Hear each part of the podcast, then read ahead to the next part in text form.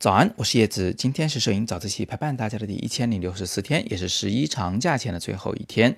前两天我有给大家推送我用 iPhone 十一 Pro Max 和华为 Mate 三十 Pro 这两款新的旗舰手机拍摄了九组人像照片。投票结果显示，更多人会更喜欢苹果的效果。当时留言里呢，很多同学认为 iPhone 拍出来照片呢更真实，但是啊，也有同学提到了，老师你这个里面不含风景照，不含夜景，这对华为来说是不公平的。更是有不少的同学呢想问我更喜欢哪台手机，所以就有了今天的早自习。我会放出更多的风景照，甚至是夜景，让我们来看看这两个品牌的手机在拍照上到底有什么不同。那么今天我们的比对呢，是我把原片拷到电脑上，然后在专业显示器上观看所做出来的结论。我会尽量的不提参数，只带着大家来观察最后的视觉效果的不同。但是呢，你也要知道，只要是点评，就有可能会有个人的偏颇在里面。所以，如果我说的跟你的意见不符，那你不妨坚持你的意见就可以了。好，长话短说，我们现在开始。首先呢，iPhone 十一 Pro Max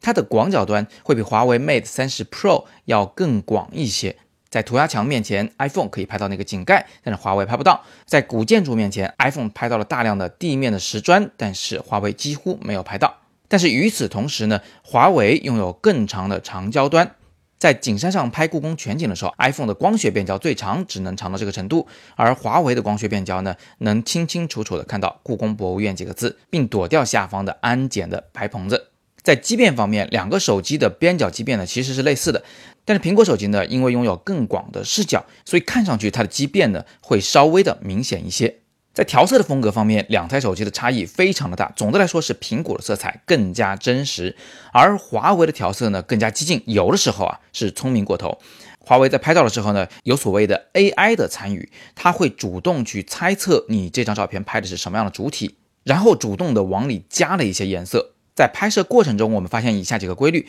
它在拍摄日光下的阴影的时候，会往那个阴影里加蓝。它在拍摄绿色植物的时候，也会让整个画面偏蓝，使得这个原本被阳光射透的黄绿的颜色变成一种油绿的颜色。在拍摄古建筑的时候，它会刻意的把蓝色和红色都往上调，然后把橙色呢往黄色方向偏。在拍白色的现代化的建筑的时候，他会尽量的把这个白色拍成白，但是请注意，在这张照片里面，这是错误的做法，因为我所在的这一侧啊是一面大的绿色的玻璃墙，因为这个玻璃墙的反光，这个建筑的局部在肉眼里看其实就是应该有一点偏绿的。最后呢，在拍摄夜景的时候，华为会把所有的颜色都调得更鲜艳，尤其是蓝色，它不仅调艳了，而且降低了它的明度。而在白平衡的方面，iPhone 的表现也相对比较稳定。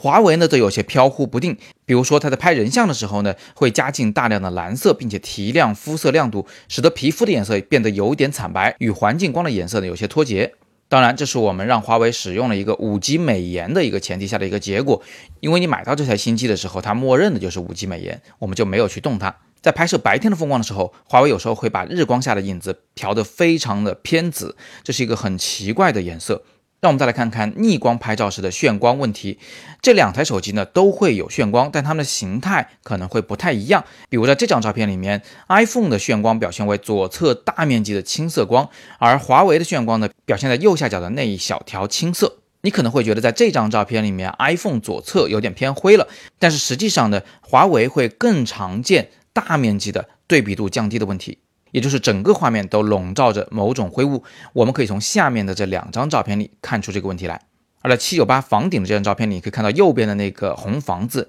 都已经看不出红色来了，这和之前华为的那种浓郁鲜艳的色彩背道而驰。这也是为什么我会说它色彩飘忽不定的一个原因。那么接下来我们再看看大光比时这两台手机的 HDR 的表现情况，它们俩啊都会偶尔见到。HDR 的触发失败的问题，比如说在第一张照片里面，iPhone 已经成功触发了 HDR，所以左侧的那个树的地方呢没有曝光过度，而华为则没有触发，所以左侧严重曝光过度。在第二张照片里，iPhone 有些让人意外，虽然人物部分曝光非常棒，但是因为没有触发 HDR，所以远处呢完全的曝光过度了。华为在这里挽救了远处的亮部的细节，但是这张画面你不觉得它的色彩怪怪的吗？华为一旦触发 HDR 以后，它的色彩就会显得有些失真，而且对比度过小。我们再来看看下边在三里屯拍的这张照片，我们会发现呢，iPhone 在触发 HDR 的条件下，它依然会允许一个比较大的对比度，有黑色，有白色，这符合肉眼的观感。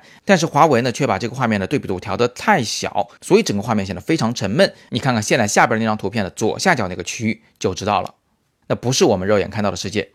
好，色彩的方面我们就论到这里。接下来我们来看看清晰度的问题。这个问题很简单，在白天来说，如果我们把照片放到百分百来观看，你会发现 iPhone 的清晰度呢略微高于华为，但是不是很明显。而在夜晚拍照的时候呢，华为则比 iPhone 要更清晰一些。白天 iPhone 强，夜晚华为强，这个基本上是意料之中的。那接下来我们再看看在晚上拍照时慢速快门的问题。iPhone 的拍摄结果啊，更像是一个真实的慢速快门。你可以看到画面正中央那个移动的电瓶车，它的那种镜像虚化的效果跟相机拍出来的并没有什么不同。而华为呢，则明显是由多张照片进行堆栈的，这就意味着一个走动的人物，在一个慢速快门下可能会变成四条或者是六条腿。而现在下边这张照片的左边其实是一个骑单车的人，你会看到它里面充斥着各种各样的轮子和腿的形状。这种多张堆栈的慢门效果实在是不怎么讨人喜欢。不过呢，从这里你也可以看到，华为喜欢把夜景拍得更亮一些，这或许符合某些人的需要。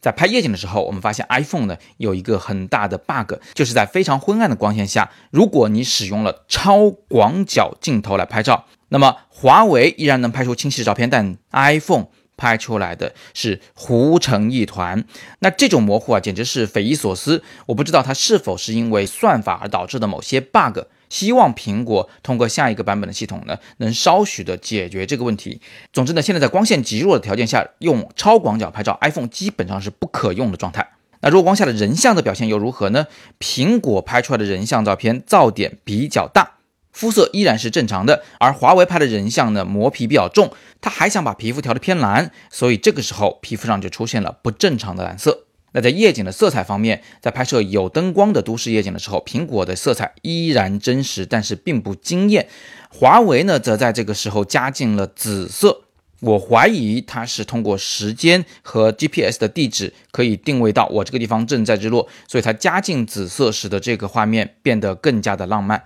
那其实呢，不只是夜景，在接近黄昏的时候，我也发现了这个问题。太阳还没有落下去，天空还是淡淡的青色的时候，华为就开始加进紫色了。那么这个时候加紫呢，其实并不是特别的明智。最后呢，我们在夜晚的灯光下还测了一下人像模式的背景虚化的问题。那两台手机呢，都有对虚化的时候的这个边界的判断失误。在 iPhone 这个照片里面，背景右上角的那一块玻璃反光不应该是清楚的，而在下方的华为的照片里，你会发现那个珠帘啊出现了断断续续的被模糊的现象，显得非常诡异。最后，在极弱极弱的几乎没有灯光的环境下。华为呢依然能把它拍得非常的亮堂，但苹果拍起来呢却一团漆黑，这个是华为的长项。但是我却想问一句，谁会这么费劲的去找到一个这么黑的地方来拍照呢？啊，对了，屏幕的色彩其实也跟拍照的感受呢息息相关。总的来说，iPhone 的屏幕更接近真实的色彩，而华为的这块屏幕不知道为什么严重偏蓝，而且对比度非常的大，这导致我经常会以为。人物的脸上已经曝光过度，以为他的脸已经变成了蓝色。在华为 Mate 30 Pro 的屏幕上观看他自己拍摄照片，其实是一件非常痛苦的事情。把那些照片拿到专业屏幕上来看，反而又好了一些。好，那最后我们来对他们俩的拍摄特点做一个总结。总的来说，iPhone 更广，华为更长；iPhone 更真实，华为更艳丽；iPhone 更老实，华为有时候聪明过头。暗光摄影的时候，iPhone 是完败的。在拍摄软件方面，iPhone 是把专业功能留给了第三方的 App 的开发者，而华为呢，则把所有的功能都内置进了它的专业模式。最后别忘了，iPhone 的屏幕相对准确，而华为这一次则严重偏蓝。如果你问我的意见，我会说我更喜欢 iPhone。华为的确在长焦、在极弱光这些方面胜出 iPhone，但这对我来说毕竟是一个不太常用的场景。我更在乎的是，我用手机随手来记录生活的时候，它的画面效果是否足够稳定，它的色彩是否足够的真实，是否能给我的后期处理留出余地。当然，我也像你们一样非常支持国产厂商。我们把我们的意见给出来，希望华为这样的品牌呢，以后可以越做越好。好，那看完这两期的早自习的对比以后，我们再来投一次票。现在你应该能比较全面的比较两台手机的拍照效果了。那么最后你会选择哪台呢？请在今天的帖子底部投上你的一票。并且留言告诉我们为什么你会选它。今天是摄影早自习陪伴大家的第一千零六十四天，我是叶子，我们节后再见。